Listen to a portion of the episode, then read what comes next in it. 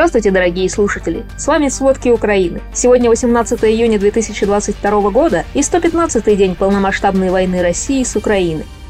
На юге Украины, в Херсоне, партизаны взорвали автомобиль начальника исправительной колонии Евгения Соболева. Он сотрудничал с оккупационной администрацией. По сообщениям про кремлевских СМИ, он в больнице, его жизни ничего не угрожает. А в Николаев, который постоянно обстреливают из Херсонской области, приехал президент Украины Владимир Зеленский.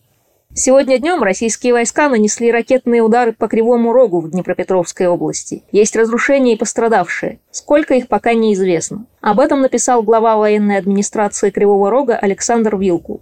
А в Черном море затонул корабль-буксир Черноморского флота России Василий Бех. Об этом говорится в заявлении главы Одесской областной военной администрации Максима Марченко. Днем ранее буксир подбили украинские вооруженные силы с помощью ракеты «Гарпун». Буксир транспортировал на остров Змеиный боеприпасы, вооружение и российских военнослужащих. Вчера украинское окружное командование «Юг» сообщило, что 70% экипажа было уничтожено этим ударом. Судьба остальных неизвестна.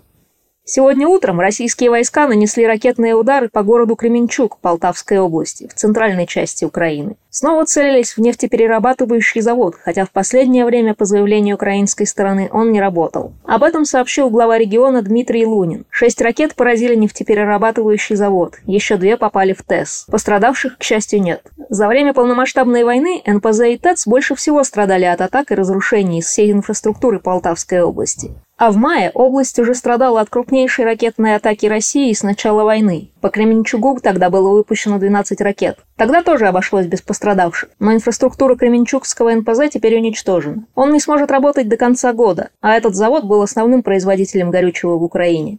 В Мариуполе вспышка холеры. Об этом сообщает советник мэра города Петр Андрющенко. По его информации от источников в Мариуполе, в больницах оккупированного города нет ни реагентов для тестирования людей, ни антибиотиков. Их, по его словам, вывезла оккупационная администрация. Вместо лечения людей отправляют домой. Российская оккупационная администрация публично отрицает угрозу холеры в Мариуполе, но в срочном порядке готовит к запуску инфекционное отделение. Каждый день по 10-15 человек в городе жалуются на симптомы этой опасной инфекции, а у детей наблюдается характерная для холеры рвота, диарея и головная боль. По словам Петра Андрющенко, жизнь в оккупированном и разрушенном Мариуполе больше похожа на выживание. Водопровод, канализация и электроснабжение в городе разрушены. Людям постоянно приходится доставать еду и воду, работы почти нет, у жителей заканчиваются деньги. Андрющенко опроверг утверждение о том, что водопровод в некоторых районах Мариуполя восстановлен. Он опубликовал видео, где люди набирают собирают техническую воду из луж. А в школах Мариуполя, по его словам, руководство угрожает детям непредсказуемыми последствиями даже за общение на украинском просто на переменах. К сожалению, почти невозможно найти полностью проверенную и достоверную информацию из этого оккупированного города.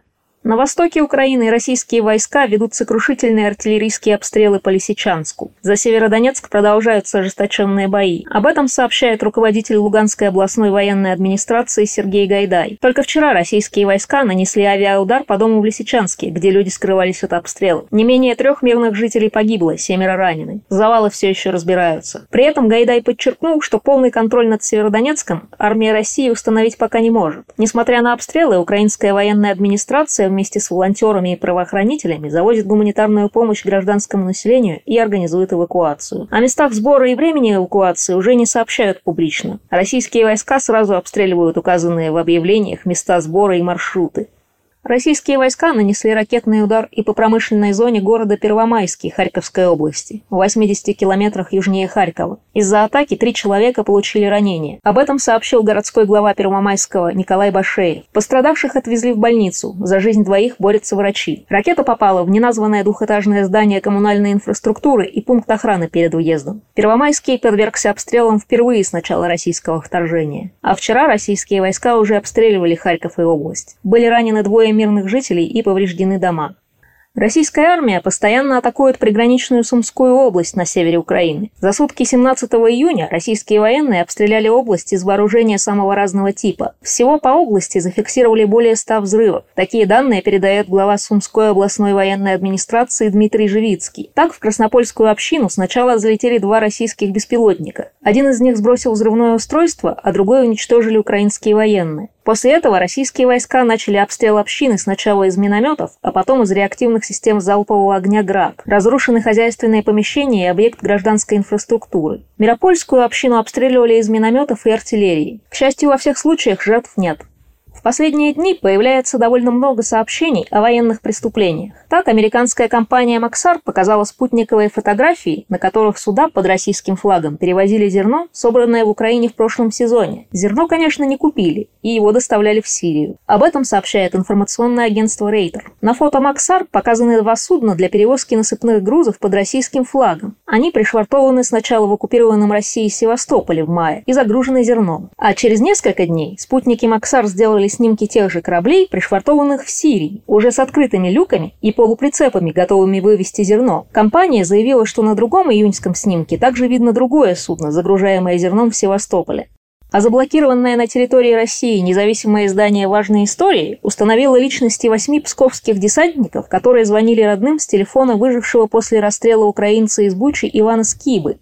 Российские военные тогда без суда и следствия расстреляли не менее восьми людей из местной теробороны. Если бы законы соблюдались, у этих жертв преступлений был бы статус военнопленных. Иван Скиба чудом выжил после попытки убийства и потом нашел свой телефон в одном из домов, где жили оккупанты. Похоже, с его телефона они звонили близким в России. Как минимум троих из этих десантников уже нет в живых. Напомним, на 17 июня Медиазона совместно с BBC и командой волонтеров установили 3798 смертей российских военных в Украине. И это только те данные, которые они нашли по открытым источникам.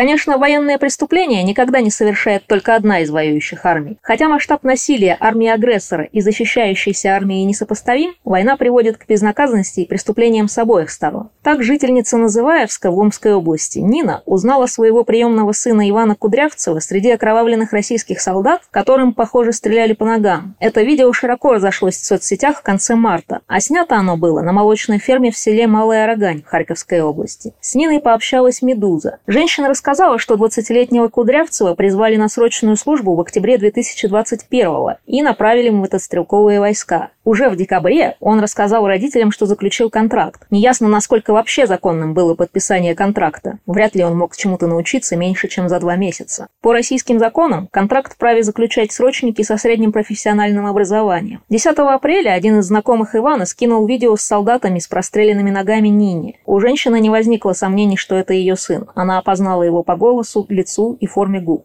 Ни командир части, ни военкомат, ни прокуратура Западного округа не смогли объяснить родственникам, где находится Кудрявцев. А 4 мая они получили извещение о том, что он пропал без вести. Ранее уполномоченная по правам человека Украины Людмила Денисова через несколько дней после публикации ролика говорила, что эти кадры – подделка и кино, которое снимают сами россияне, а затем распространяют эти фейки. В конце мая Денисову уволили, ее критиковали за публикацию неподтвержденных сведений о преступлениях российских военных. Главнокомандующий вооруженными силами Украины Валерий Залужный заявлял о распространении в интернете постановочных видео с бесчеловечным отношением якобы украинских военных к русским пленникам. А советник украинского президента Алексей Арестович, напротив, отметил, что события в ролике имеют признаки военного преступления. Он пообещал, что инцидент будет расследован. На необходимости проверки фактов настаивают и в правозащитной организации Human Rights Watch. По результатам анализа самого видео и метаданных, журналисты BBC пришли к выводу, что видео могло быть снято 26 марта на ферме в селе Малая Рогань Харьковской области. 28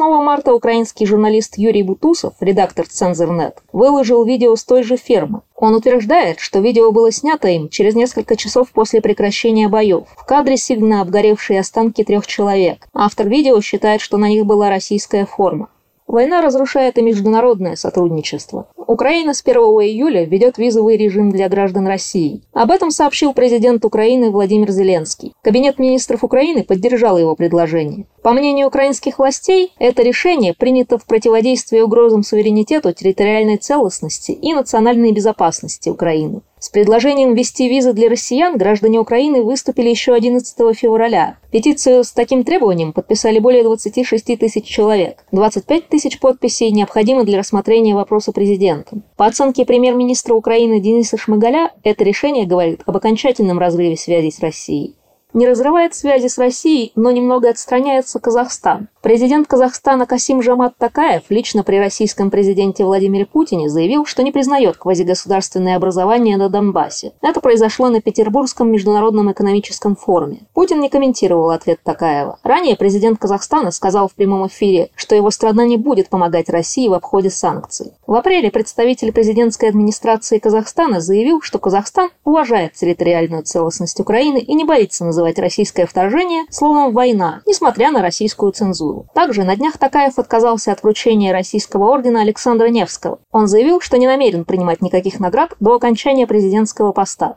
А Норвегия в рамках шестого пакета санкций Евросоюза ввела эмбарго, запретив импорт нефти и нефтепродуктов из России. Об этом сообщает пресс-служба Министерства иностранных дел Норвегии. В МИД Норвегии подчеркнули, что цель санкций – уменьшить способность России финансировать войну в Украине, а сами санкции направлены против правительства и элиты. Запрет на импорт сырой нефти вступает в силу 5 декабря 2022, а с 5 февраля 2023 года Норвегия вводит полный запрет для нефтепродуктов российского происхождения.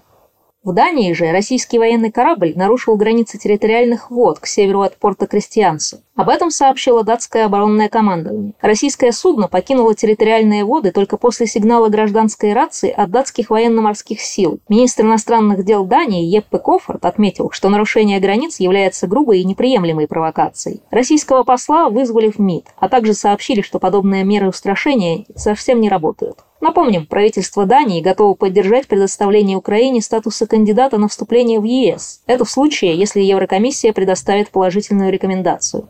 А британский премьер Борис Джонсон приехал в Украину во второй раз после 24 февраля. Заранее о визите не объявляли, опасаясь утечек информации. Джонсон предложил Владимиру Зеленскому программу подготовки украинских военных на британской территории. Британский премьер уточнил, что военные Соединенного Королевства могут обеспечить подготовку до 10 тысяч украинских военнослужащих каждые 120 дней. Великобритания является одним из крупнейших доноров военной помощи в Украине. По словам главы Офиса президента Украины Андрея Ермака, стороны во время встречи обсудили необходимость поставки тяжелого вооружения, систем ПВО, экономическую поддержку Украины и усиление усиления санкционного давления на Россию. Кроме этого, коснулись гарантий безопасности для Украины и необходимости компенсации России нанесенного Украине ущерба. Спасибо. Это были все главные новости о войне России с Украиной к середине 18 июня.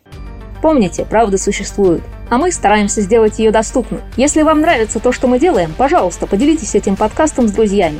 До встречи!